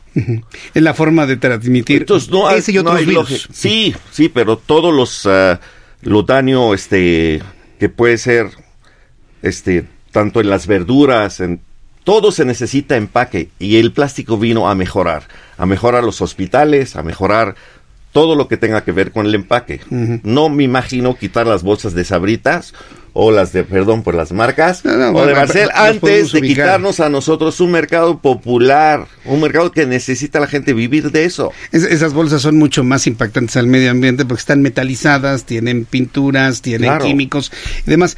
Ha- ha- habla, eh, estoy conversando con Meni Sam Racoen, integrante de la ANIPAC y fabricante de bolsas de plástico. Ha- habla de la satanización de este tipo de productos. Y viene a mi mente, primero, los grupos ambientalistas que dicen, no, es que las bolsas de plástico son lo peor para el medio ambiente. Estadísticas de que podríamos hacer una isla del tamaño de Australia con el plástico. Las imágenes donde el mar así en las olas está, pero hay, hay más plástico que agua, que por cierto viene desde China, ¿eh? no viene de México. ¿O quién de ustedes ha tirado una bolsa de plástico en el mar? ¿Quién lo ha hecho? Pues nadie, ¿no? O el mar Eh, del DF, ¿no? o- sí, no por supuesto. O, por ejemplo, la tortuga, ¿no? Con el popote clavado en, en el paladar. O la ballena que la abrieron y su estómago estaba lleno de plástico. Esas son las imágenes que han impactado y que han correcto. provocado que los movimientos ambientalistas cor- políticamente correctos, sí, porque aquí somos de políticamente correctos, ha determinado hacer este tipo de movimientos. ¿Cómo? ¿Dónde falló el diálogo? Y aquí yo se lo pregunto de esta manera. Sí. ¿Dónde falló el, el diálogo entre los industriales del plástico y los gobiernos de los estados? Porque la medida se tomó prácticamente de un día para otro sin dar una alternativa, que es lo que se ha criticado. Es ¿Por, verdad. por qué no funcionó el diálogo de, de- de la los realidad, industriales con las autoridades? La realidad es que en todos los países se dio de 5 a 20 años para hacer una promoción de lugares de acopio de plástico. Porque aquí también afecta a más de 200 mil pepenadores. Aquí afecta a los recicladores. Aquí afecta a los que lavan ese plástico. Sí. Aquí nos afecta a nosotros como fabricantes, nos afecta como tiendas. Le estamos haciendo un daño muy grande y aquí se puede perder un millón de empleo y creo que nuestro presidente dijo que va a ser la era del empleo. El Y presidente del es- empleo. Entonces no, no creo que podamos aceptar perder un millón de empleo y déjame aclarar, la bolsa no es de un solo uso porque toda la basura, 97% de la gente usa la bolsa para tirar su basura. No puede ser que las tiendas de autoservicio, que gastaban 50 millones de pesos al mes, hoy ganen 100. ¿Por qué? Pues porque antes las regalaban, que es el deber. De, yo te estoy comprando algo, me tienes que dar como me lo llevo. No puede ser que ahora te lleves siete botellas cargando en la mano. No es correcto. O sea, la verdad, hemos no nada más satanizado, hemos afectado. Y ahora, ¿cómo regresar? ¿Cómo nosotros no estamos pidiendo indemnización, ni mucho menos? Pues déjanos trabajar. Deja, déjanos ser toda la bolsa. En México hay 3.000 mercados sobre ruedas. 2.300 mercados tradicionales, 200 centrales de abastos. O sea, somos un país donde hay un millón de informales. ¿Cómo vas a adaptar a la gente informal que está en la calle que no use bolsa? La siguen dando. Por eso es algo imposible. Podemos arreglar las cosas, vamos a arreglarlas. El gobierno federal, por medio de, de, de nuestro senador Monreal, tiene una idea de la economía circular, que yo creo que eso es lo que va a hacer el cambio, que todos tenemos fe en que eso es lo que va a venir a hacer el cambio para poder usar. El consumidor puede escoger. La, la tarea de la Secretaría del Medio Ambiente era aconsejar, prevenir, pero no castigar. ¿Por qué ese castigo? La, economía circular es una buena solución, la tiene implementada en Canadá, en los Estados Unidos, ya viene otra vez la idea de la termovalorización de, por parte de algunos legisladores para que lo haga la Comisión Federal de Electricidad. Y bueno, pues Meni Samracoy nos ha traído una opción de solución. ¿Qué es esto? Esto es una bolsa que se puede usar 125 veces. La voy a presentar acá también en YouTube. Se, Usa, se usa en California. Ah, esta, es la solución que tienen en Estados Unidos entonces. Es la solución, usarla 125 veces, es mucho más gruesa.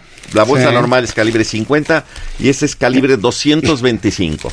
Cinco veces. Ya han educado a la población, ahora que nos dejen trabajar. Ya no ayuden a China. No sabemos si las bolsas tienen coronavirus, pero ni por 140 mil pesos nos cuesta este entonces están trayendo bolsas desde China. Todo viene desde China. No hay la capacidad de la necesidad. Y yo pregunto a toda la gente y me dice, ya tengo 10 en la casa, ya tengo 20 en la casa y tengo que volver a comprar porque yo se me ocurre que necesito esto, necesito lo otro y nada más no tengo. Entonces estas bolsas, ah, eh, yo me hago de estas bolsas y las llevo cuántas veces al súper. Puede, aquí esa bolsa, con la ley de California, se puede reusar 125 veces. 125 veces y no se rompen. Así es, es una camiseta calibre 225 y podemos hacer independientemente de esta la bolsa reciclable, la bolsa biodegradable, la bolsa compostable. O sea, tenemos tenemos todo toda la solución. Después de 125 veces, ¿qué hago con ella? ¿Cómo la dispongo? Después de 125 veces. Después de 25 veces, pues ya, ya hizo el trabajo que tenía que hacer. Entonces, y esa bolsa se puede, esa puede ir a la basura, pero se puede, aquí dice bolsa reciclable. reciclable. La bolsa que están trayendo de China no se puede reciclar porque tiene varios materiales adentro. Entonces, estamos haciendo muchísimo daño a nuestra gente, a nuestro pueblo.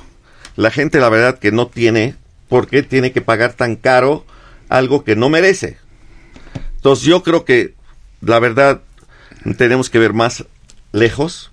Tenemos que cuidar a nuestros empleados. Es una industria bastante grande, bastante fuerte y las soluciones las tenemos nosotros. Ah. Unámonos, el gobierno, la gente. Es la gente la que no sabe cuidar el ambiente. La gente la tira. Ese es nuestro error pero nosotros por fabricarla. Eso no es nuestra culpa. O sea, quiero entender que entonces en este nuevo modelo de las bolsas se le ha dado la espalda a la industria mexicana del plástico para traer bolsas chinas. Así es. No lo puedo creer. Sí, la verdad han apoyado mejor las bolsas chinas y lejos de dejarnos trabajar para que nos compre la industria y pueda trabajar la gente a gusto.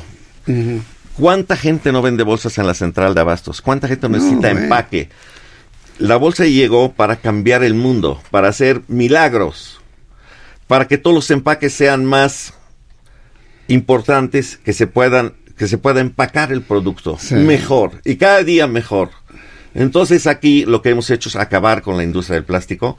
Yo sí ruego por este medio que nos dejen trabajar, que no nos castiguen porque no lo merecemos, porque hemos invertido millones y millones de dólares en maquinaria para dar trabajo a miles de gente, de mí dependen cuatro mil personas, y tengo aparte mis bodegas para distribuir.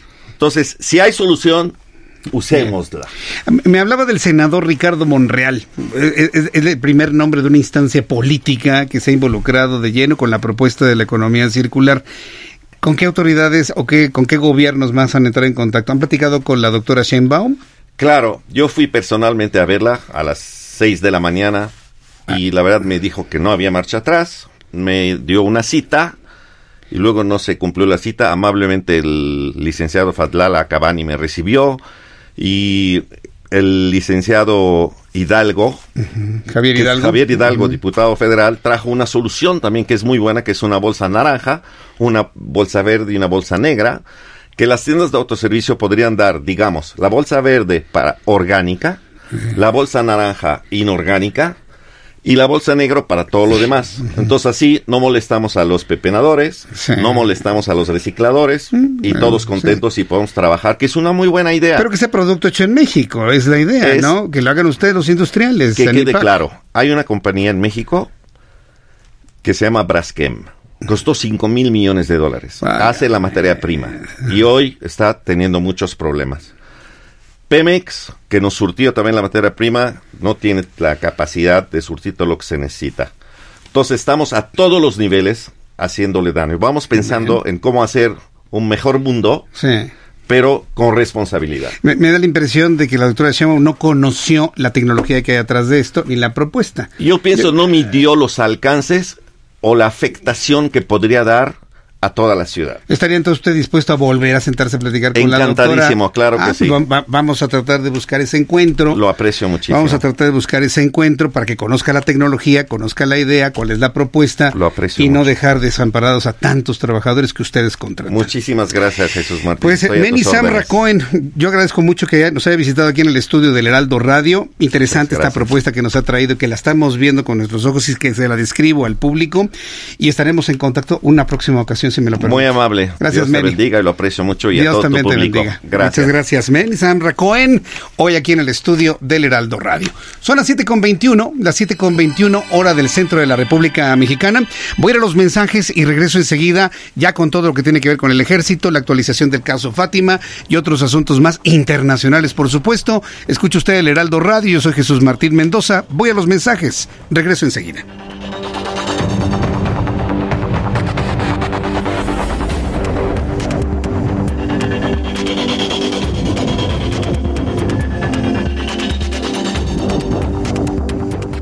Escuchas a Jesús Martín Mendoza con las noticias de la tarde por Heraldo Radio, una estación de Heraldo Media Group.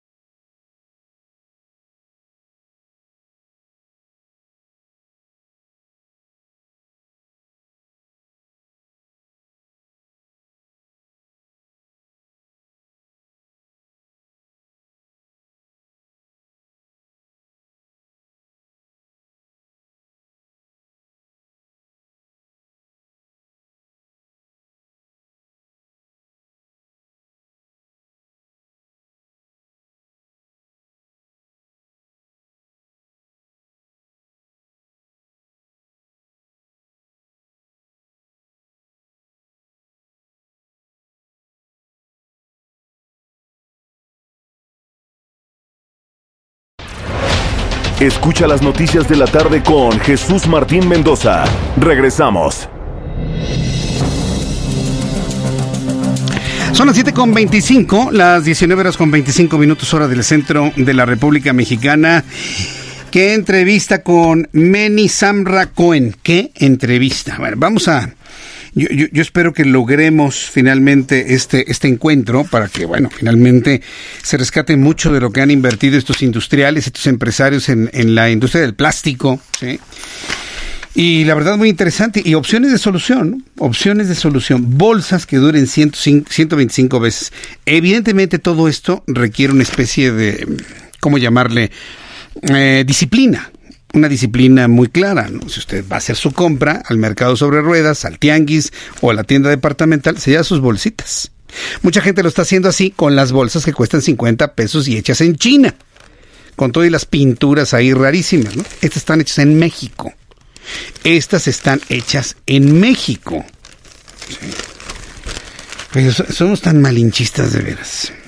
Pero le, le dio el clavo Meni, ¿eh? Le dio el clavo. Imagínense, si traen coronavirus, pues bueno, como que lo dijo así muy por debajito, pero también es un asunto que habría finalmente que considerar. Vamos, ¿A qué número vamos? Este, vamos a empezar a dar las noticias el día de hoy. No es cierto, Orlando, ¿cómo es posible? A ver, amigos que nos escuchan en el 98.5 de FM, 540 de amplitud modulada en el resto de la República Mexicana a través de www.elheraldodemexico.com.mx, le informo que hoy es 19 de febrero y se conmemora el Día del Ejército. Durante el marco del Día del Ejército Mexicano, el presidente Andrés Manuel López Obrador agradeció a los militares por su gran apoyo a las tareas de seguridad pública con respeto a los derechos humanos. El evento se realizó en el Zócalo capitalino del país y ahí López Obrador hizo un repaso de la historia. Uy, ya sabe que cuando se mete en la historia López Obrador, así todo el mundo así como que bueno. Y en el inicio de los tiempos no había nada, ¿no? Casi, casi, ¿no? Empieza López Obrador. Bajo este contexto, aseguró que el ejército destaca por su lealtad y por eso son las más respetadas por la sociedad. Por lo que les agradeció también por no escuchar el canto de las sirenas y dar la espalda, y aquí está donde está lo central del discurso del presidente de la República, darle la espalda a la traición y al golpismo. Así lo dijo. Doy gracias a los integrantes de las Fuerzas Armadas por no olvidar su origen revolucionario y defender la Constitución y la democracia. Doy gracias a los soldados y marinos por no escuchar el canto de las sirenas y dar la espalda a la traición y al golpismo. ¿Qué sabrá el presidente de la República sobre esto? Eh? ¿Qué sabrá el presidente? ¿Había usted escuchado algún presidente que le hablara al ejército mexicano, que le dé la espalda al golpismo? Yo no lo recuerdo en los tiempos que me ha tocado ser conscientes. ¿Qué tiempos me han, estado, han sido conscientes para este servidor? Enrique Peña Nieto, Felipe Calderón Hinojosa, Vicente Fox Quesada, Ernesto Cedillo Ponce de León, Carlos Salinas de Gortari, eh, anterior presidente Carlos Salinas de Gortari, Miguel de la Madrid Hurtado, José López Portillo, y ya son de los que tengo yo uso de razón. Ya Luis Echeverría, ya, ya, ya, ya lo recuerdo así, mire, con entre las nubes, ¿no? Ya entre las nubes. Pero por lo menos, desde que, por ejemplo, en el Instituto, en el Instituto México, donde yo estudié con los maristas, nos dejaban ver y escuchar los informes de gobierno y tomar notas, porque siempre nos preguntaban, ¿quién vio el informe de gobierno? ¿Quién lo escuchó? ¿Quién puede hablar de lo más destacado? Desde que yo era niño seguía los informes de gobierno y los discursos eh, del presidente de la República, jamás había escuchado a un presidente de la República hablar del término golpismo. Yo no lo había escuchado. Menos con Salinas de Gortari, olvídese, todo el mundo andaba, pero mire, firme. Llama la atención el llamado y el agradecimiento que hizo el presidente de la República, sin duda alguna, y quedará marcado para la historia. También informo que Merendria Sandoval, titular de la función pública, explicó que durante 2019 se llevaron a cabo siete auditorías a la Comisión Nacional de Cultura Física y Deporte, de las cuales seis todavía están en observación pendientes de solventar.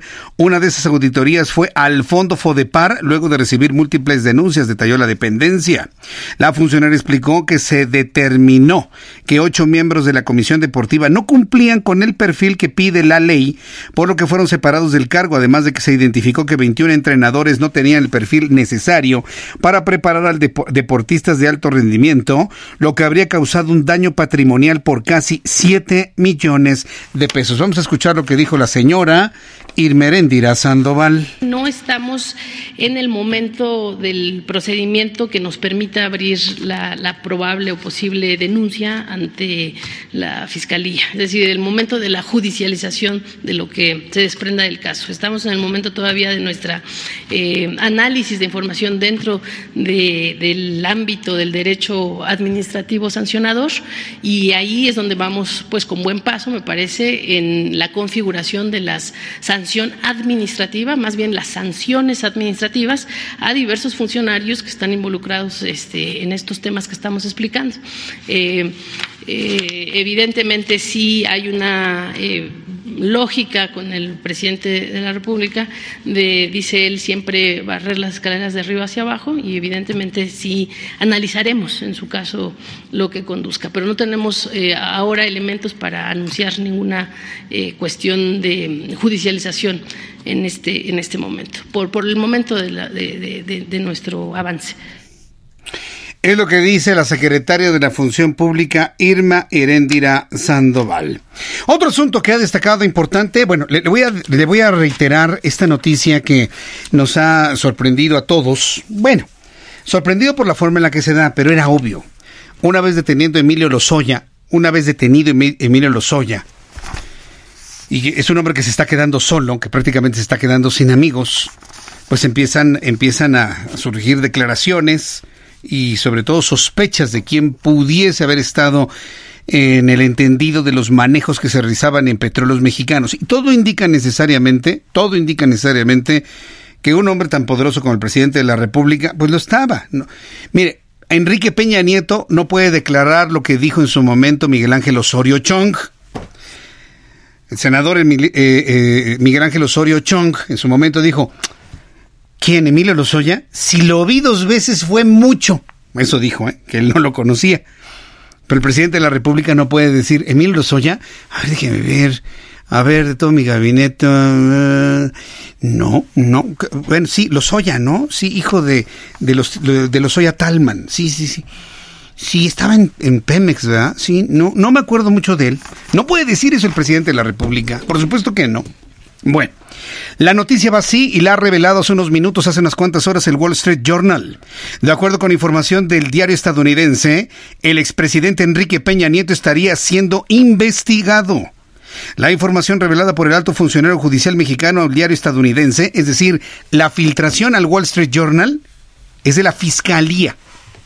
Y evidentemente, al haber una, una revelación de ese tamaño, pues está vulnerando el debido proceso. No, pues le digo que ¿Usted cree que estamos muy contentos en conocerlo? Pues mediáticamente es un bombazo de noticia.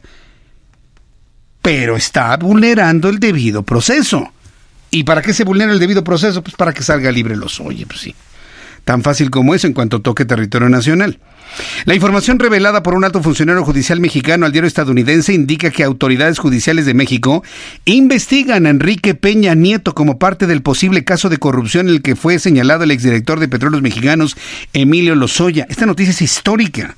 Es la primera vez que se vincula de manera directa a un expresidente de México con un caso claro, concreto y perseguido de corrupción. El alto funcionario dijo que la Fiscalía General de la República tiene pruebas de que la corrupción de los soya en agronitrogenados y Odebrecht alcanza al nivel más alto del gobierno, es decir, al presidente en turno. Refiriéndose a Peña Nieto, se aseveró que la extradición y posible confesión de los Soya son elementos que junto con las investigaciones en curso decidirán si el expresidente Enrique Peña Nieto es acusado y si es acusado, llamado a comparecer y a declarar por su presunta responsabilidad en casos de corrupción junto con Emilio Lozoya. ¡Qué noticia! Y lo acaba de revelar el Wall Street Journal y va a ser de lo que se va a hablar seguramente durante las próximas horas. Un tema que ya empezará a, a, dejar en segundo término el caso de los feminicidios, al menos en estos días, el caso concreto de Fátima, del cual informaré un poquito más adelante aquí en el Heraldo Radio.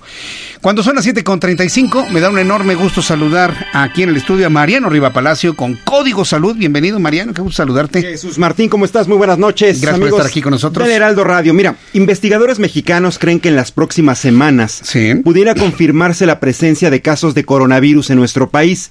Pero tanto autoridades sanitarias como la mayoría de la población, pues creemos que ya nos encontramos en alerta y preparados en caso de que se presente algún caso confirmado de coronavirus. Si bien ningún caso sospechoso hasta el momento ha sido confirmado, el coronavirus ha opacado la presencia de los cientos de casos de influenza y un número importante de fallecimientos, Jesús Martín. En la actualidad se han confirmado 3.798 casos de influenza y 180 defunciones en México. De estos decesos, el 34% fue por retraso en el inicio del tratamiento y un 26% por falta de atención médica. Recordarás, Jesús Martín, que en noviembre del año pasado aquí en tu espacio hablamos de la importancia de la vacuna contra la influenza y el porqué de ponernos esa vacuna en las primeras semanas de, de ese mes cada año. Bueno, pues el efecto más fuerte que tiene el virus de la influenza es enero, febrero y marzo. Ah. Precisamente en estos momentos en los que nos encontramos es donde está, digamos, el despunte más fuerte que tiene el virus de la influenza en nuestro país. El 42% de los fallecimientos por virus de la influenza, aseguran las autoridades sanitarias, ocurren en las primeras 72 horas tras la hospitalización del paciente debido a la demora para recibir el tratamiento. Y en casi, escucha esto Jesús Martín, y en casi todos los casos de las personas que fallecieron por influenza son personas que no se vacunaron. Recordemos también que los grupos vulnerables a padecer influenza son niños menores de 6 años, adultos mayores de 65, mujeres embarazadas, personas con enfermedades crónicas con riesgo cardiovascular, con inmunosupresión, es decir, personas que están en tratamiento por algún tipo de cáncer y las que se encuentran expuestas al virus de manera directa, como es el personal que labora en las instituciones de salud. La influenza es una causa frecuente de consulta en los servicios de urgencia y hospitalizaciones. Tanto la Secretaría de Salud y expertos enfatizan que el tratamiento no debe retrasarse por esperar la confirmación microbiológica. Es lo que dicen, si tú tienes una sospecha, no te esperes a que te lo confirmen. Ve directamente a los servicios de urgencia y ahí cualquier cosa, ya empiezas un tratamiento, sea influenza o no, ya te anticipaste. Ese es el problema que la gente lo deja pasar porque cree que es una eh, gripe común y corriente. Eso es, un, es bien importante. Esto para reducir la gravedad y duración de los síntomas que son como un resfriado, pero con temperatura elevada, cansancio, mucho dolor de cuerpo. Lo ideal es que el tratamiento Jesús Martín se administre durante las primeras 48 horas. Y ya para terminar, Recordemos evitar el contacto con personas enfermas, cubrirnos nariz y boca, sobre todo utilizar, por ejemplo, algún pañuelo o los cubrebocas, definitivamente. Y si vamos a toser o estornudar, cubrirnos, eh, hacerlo con la parte interior del codo, que es la manera que recomiendan las autoridades sanitarias internacionales, esto precisamente para evitar esparcir los virus al medio ambiente. Y no detenernos en la mano, ¿no? Que finalmente con las manos estamos manipulando puertas, eh, implementos de, oficina. El virus de la influenza puede permanecer por varias horas en, en, superficies. Por ejemplo, yo estornudo en la computadora, tengo influenza, tú llegas, la ocupas y ahí te puedes contagiar. Por eso traje el, el tema aquí a la mesa contigo porque obviamente hay muchísimos más casos de influenza en la actualidad, hay decesos, 180 confirmados que por coronavirus. Tienes toda la razón del mundo. Estamos bien preocupados aquí en México por el coronavirus, donde no hay casos todavía confirmados, pero sí hay influenza que se está complicando con neumonías y eso está provocando muertes. Exactamente, más de 3.200 casos confirmados, 180 defunciones en la actualidad. Enero, febrero y marzo, los meses donde hay repunte de esta enfermedad llamada influenza. Correcto. Bueno, pues Mariano, ahí estamos en contacto. Todo lo que nos quieras informar sobre coronavirus, fíjate que salió una información, no sé si la tengas por ahí, la podemos ver la siguiente semana, de un medicamento que se utiliza para el SIDA y que resultó muy bueno para poder detener la propagación del virus. Sí, lo leí, por supuesto. Del virus Yo creo que es un buen avance. Es un buen avance. Es muy buen avance, que bueno que ya se tenga por lo menos en lo que elaboran o fabrican, por ejemplo, no más allá del tratamiento, una vacuna. Una, vacuna les va a llevar mucho tiempo realizarla, por supuesto. Pueden pasar incluso hasta años, pero si ya se tienen unos buenos avances con un tratamiento que está destinado, por ejemplo, para el VIH, qué bueno, ¿eh? Qué bueno por, por, por el avance que tiene el coronavirus, sobre todo para la zona de Asia, lo que es la parte de, de Hong Kong y en especial China. Muy bien, Mariano Riva Palacio, muchas gracias. ¿Cómo te encontramos en tus redes sociales? Arroba JM Riva Palacio en Twitter, estamos verificados, ahí nos podemos este poner en contacto con todas las personas que así lo desean. ¿Y tus programas, dónde los vemos? ¿Dónde Estamos de lunes a viernes a través de la señal del Heraldo Televisión, canal 10 de televisión abierta para el Valle de México, 151 de Easy, 161 de Sky. Estamos de lunes a viernes, 11 de la mañana, Código Salud. Muy bien, gracias Mariano. Buenas noches, Jesús. Buenas noches. Son las 7 con 40, las 19 horas con 40 minutos, hora del centro de la República Mexicana. Uno de los eh, temas que más han eh, preocupado eh, tiene que ver con el asunto de los mineros atrapados en la mina Pasta de Con. ¿Se acuerdan de este asunto? Son 14 años.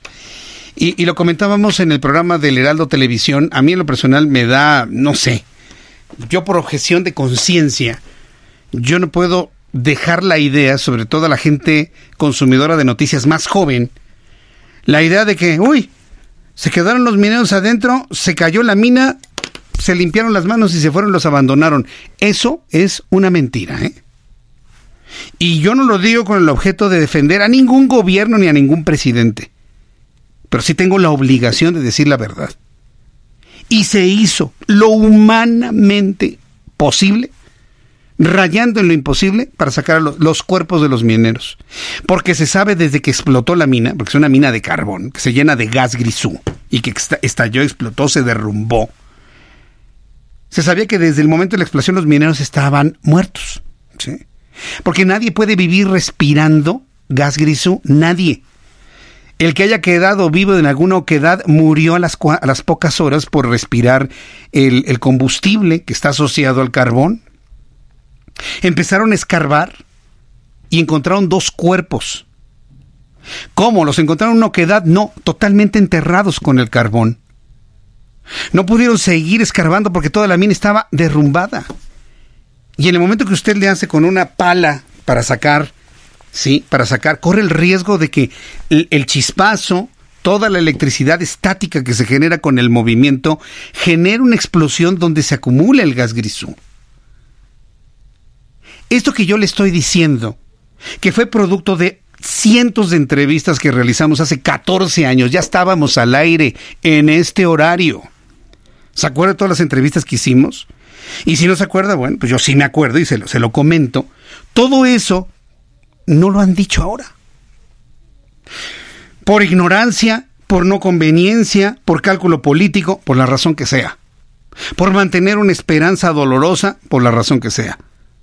Pero desde el mismo momento en el que explotó la mina y todos los días siguientes y los meses siguientes y todos los esfuerzos que hicieron, no nada más Grupo México, sino también los gobiernos, tanto local como federal, determina, inclusive hay un documento científico en donde establece la imposibilidad de poderlo rescatar. Lo que sucedió en México con la mina de carbón ha sucedido en múltiples ocasiones en minas de carbón en China. Se derrumba la mina y tienen que dejar los cuerpos ahí porque abrirlo implica el riesgo de muerte para los rescatistas. Entonces, yo no sé qué rescatistas se van a prestar a una aventura de esta naturaleza. Porque una cosa es la política, una cosa es la promesa. Sí, sí, vamos a sacar los cuerpos. Otra es la esperanza muy lógica de los familiares. Sí, quiero encontrar el cuerpo de mi hijo para velarlo. Eso, eso se entiende perfectamente bien. Lo que no se entiende es que no le digan, les mantengan a estas familias una falsa esperanza. Eso es lo que no se entiende. Hoy Luisa María Alcalde secretaria del Trabajo, que tiene en sus manos esta delicadísima tarea, fue muy, desde mi punto de vista, muy inteligente en el manejo de los términos, porque prácticamente dejó al estudio científico la posibilidad de entrar o no entrar a esa mina. Y la verdad la felicito a Luisa María Alcalde por haber dicho sí diciendo quién sabe. O diciendo quién sabe en apariencia de decir que sí. Al presidente de la República. Los familiares, muchos familiares saben perfectamente bien a qué se dedicaban sus familiares. No estaban en ignorancia de lo que eran, sabían el riesgo que corrían. Entonces muchos de ellos entienden precisamente la complejidad y en este momento imposibilidad de obtener los cuerpos, además del proceso, fíjese lo que le voy a decir, del proceso natural de descomposición de los cuerpos en presencia de carbón y presencia de gas grisú. Todo eso existe, todo eso se ha analizado a lo largo de todos los años. Me he detenido en la presentación de esta, de esta noticia porque yo no me puedo quedar con esa información nada más así. Porque yo no puedo venir a sentarme aquí a leerle noticias cuando ya sabemos todo el trabajo que se hizo atrás. Sería poco honesto de mi parte no reconocer todo el trabajo y toda la investigación que ya se hizo tiempo atrás y que yo la conozco, que todos los que estamos dando noticias la conocemos.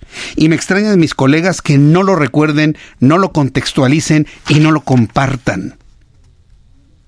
El asunto no fue un abandono de los gobiernos. Se hizo todo lo humanamente posible. Y me ha tocado leer algunos que dicen, ay, ¿y cómo sacaron a los mineros de Chile? Ah, es diferente. Los mineros en Chile, que por cierto se quedaron atrapados semanas después de lo ocurrido eh, eh, eh, en México, en el primer gobierno de, de, Sebastián Piñera, ¿se acuerda? Era muy diferente, era una mina de zinc. Era una mina de zinc, no tenía gases explosivos. Y además se cerró la mina y los mineros se quedaron en una oquedad donde había agua estancada, lo cual les permitió vivir, y por alguna razón inaudita tenían entrada de aire de algún, de algún lugar que ya después se determinó. Pero no podían salir. Lo que hicieron fue hacer una perforación y la Universidad chilena creó un pequeño elevador para sacarlos uno por uno.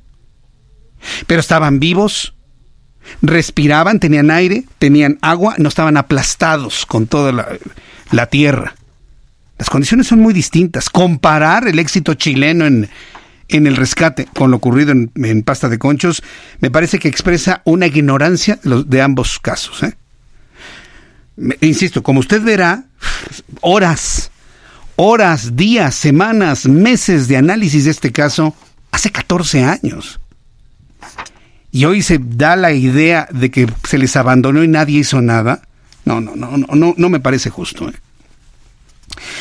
Familiares de los 63 mineros fallecidos en pasta de conchos demandaron a Grupo México a que haga la entrega de los cuatro concesiones que corresponden a todo el predio y no solo uno, que es donde se encuentran los cuerpos de los mineros atrapados. Durante una vigilia en el llamado antimonumento más 65 ubicados sobre el Paseo de la Reforma, ¿por qué 65 y le hablo de 63? Porque fueron 65 mineros que murieron. Dos fueron rescatados, 63 permanecen ahí metidos. Bueno, Cristina Auberbach, directora de la organización Familia Pasta de Conchos, señaló que la entrega del lote conocido como Olivo es finalmente un avance. Sin embargo, la directora consideró que es insuficiente este hecho, ya que Grupo México dividió de forma ilegal una sola concesión en cuatro para poder seguir extrayendo el carbón. Pues sí, finalmente es un aspecto de negocio. Esta se derrumbó, pero perforo acá, perforo allá, para seguir sacando y obteniendo carbón. Hoy Luisa María Alcalde, la secretaria del Trabajo y Previsión Social, informó que en marzo próximo el Servicio Geológico Mexicano, sí, que se apoye en el Servicio Geológico Mexicano, entregará el dictamen para determinar si se puede o no se pueden sacar los 63 cuerpos. Y en caso de poderse, ¿Cuál sería el método de rescate de los restos humanos de estos mineros ahí en Pasta de Conchos, motivo por el cual se prevé que en octubre próximo podrían iniciar los trabajos de recuperación? Si escuchó usted bien, posiblemente hasta octubre. ¿Sabe quién se va a acordar de eso en octubre? Eh? Luisa María Alcalde indicó que la dependencia conformó un comité para la reparación que está integrada por las familias, diversas dependencias y expertos en la materia, quienes determinaron que es teóricamente, técnicamente viable, dicen, iniciar el proceso de rescate, pero con sus con sus asegúnes. Vamos a escuchar lo que dijo Luisa María Alcalde. Los siguientes pasos es concluir, nos van a entregar el dictamen por parte del Servicio Geológico Mexicano, eso será en marzo, eh, el próximo... Eh, eh, digamos, ya en, en, unos días. A partir de ahí hay que hacer la ingeniería básica y de detalle del nuevo inclinado y eh, a partir de ahí iniciaría todo el proceso de licitación para estar en condiciones eh, seguramente de principios de octubre iniciar con este nuevo inclinado. Tengo información de última hora, información de última hora. Súbale el volumen a su radio. Han sido detenidos los dos implicados en el secuestro y asesinato de la niña Fátima. Noticia de último minuto. Súbale el volumen a su radio. Esto es importante. Hace escasos tres minutos, la jefa de gobierno de la Ciudad de México, Claudia Sheinbaum, ha dado a conocer que los presuntos responsables del feminicidio de la menor Fátima Cecilia han sido detenidos. Están detenidos los responsables de la muerte de Fátima Cecilia, dice la doctora Claudia Sheinbaum en un poblado del Estado de México con el apoyo de la Guardia Nacional y de las autoridades del Estado de México, quienes colaboraron con la Secretaría de Seguridad Ciudadana de la Ciudad de México y la Fiscalía Capitalina desde la mañana. Dice Claudia Sheinbaum que se darán detalles más adelante, aunque no ha confirmado si se trata de una conferencia de prensa o una lectura de, de comunicado. En estos momentos con nuestros compañeros reporteros, estamos investigando en la Fiscalía de Justicia si ahí se dará el anuncio o si lo hará la propia jefa de gobierno de la Ciudad de México sobre la detención de los dos responsables, Mario y Giovanna. Giovanna y Mario. Bastó el llamado que se hizo desde el día de hoy por la mañana, dando a conocer los rostros de estos dos individuos para que se les ubicara en donde habría participado la Guardia Nacional, la Policía del Estado de México, la Policía Capitalina y elementos integrantes de la Fiscalía de Justicia de la Ciudad de México. Usted se informa antes que nadie. Aquí en el Heraldo Radio le estamos dando a conocer lo que ha dado, lo que ha informado Claudia Sheinbaum hace unos cuantos minutos. Quédese con nosotros porque ya sea en el resto de nuestro programa que nos quedan unos cuantos minutos o bien con Manuel Zamacona y Brenda Peña, vamos a tener más sobre esta detención de estos individuos, conocer las primeras imágenes de su detención y por supuesto en las próximas horas, seguramente mañana en la mañana, en el programa de mi compañero Sergio Sarmiento, conocer las primeras declaraciones de estos dos individuos y conocer las motivaciones que los llevaron a un asesinato tan atroz, a un acto que ha verdaderamente impactado a toda la sociedad mexicana. No se tardaron nada, ojalá y todas las cosas siempre fluyeran de esta manera. Claudia Sheinbaum, jefa de gobierno de la Ciudad de México, informa a la opinión pública que han sido detenidos los dos sospechosos, los dos presuntos responsables del feminicidio de la menor Fátima Cecilia. Hay que recordar los nombres. La mujer de nombre Giovanna, el hombre de nombre Mario.